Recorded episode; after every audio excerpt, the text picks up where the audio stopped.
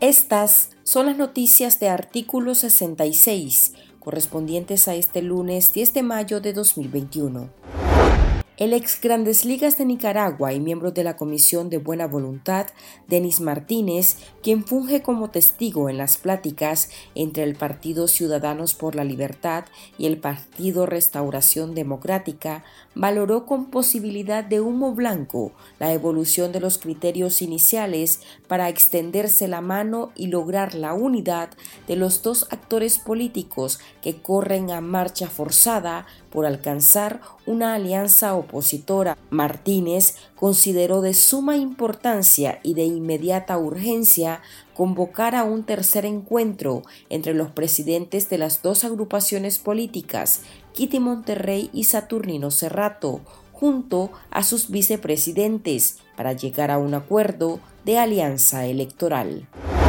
La coalición nacional a través del FDN, Movimiento Campesino, ACUN y UNITE retomaron las pláticas con la Alianza Ciudadana en busca de la ansiada unidad para ir a un proceso electoral en un solo bloque y enfrentar con todo y sus reglas, al igual que magistrados impuestos, a la dictadura de Daniel Ortega.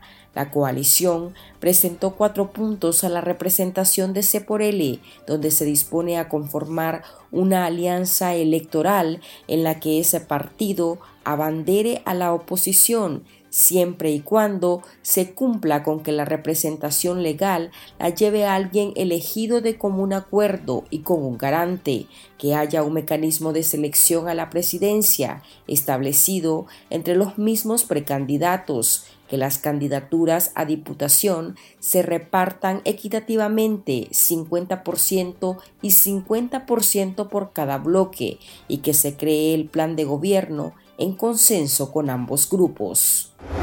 C por L se pronunció a través de su vicepresidente Óscar Sobalbarro, quien dijo que lo urgente es definir una alianza en términos legales. El régimen estableció hasta el 12 de mayo para esa inscripción, con lo cual puso contrarreloj a los opositores que llevan meses en pláticas infructíferas. Asimismo, demandó que la coalición mantenga su palabra y que cumpla con lo firmado con relación al interlocutor que podría mediar esas negociaciones, en este caso Denis Martínez o Monseñor Abelardo Mata, y con lo referente a la propuesta de establecer un acuerdo que lleve al PRD a unirse con L para ir en una misma casilla, también recalcaron que debe cumplirse. Escuchemos las declaraciones del delegado de ese partido político damos la bienvenida a esa decisión del PRD y nos declaramos en sesión permanente el día de hoy para esperar al PRD que venga y constituir esa alianza electoral tan necesaria para la población nicaragüense y tan necesaria por la oposición que está demandando esa unidad.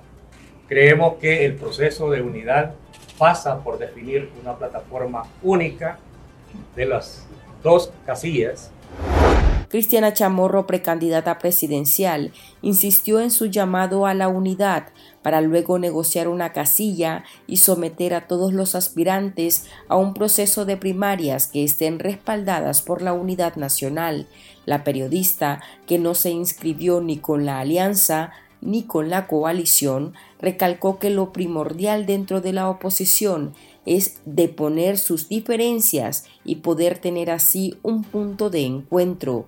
Con una propuesta diferente, dice que sería imposible derrotar a Daniel Ortega.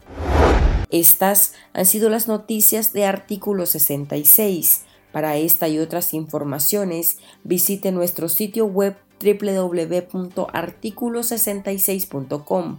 Síganos en Facebook, Twitter e Instagram y suscríbase a nuestro canal de YouTube. Les informó Marlin Balmaceda.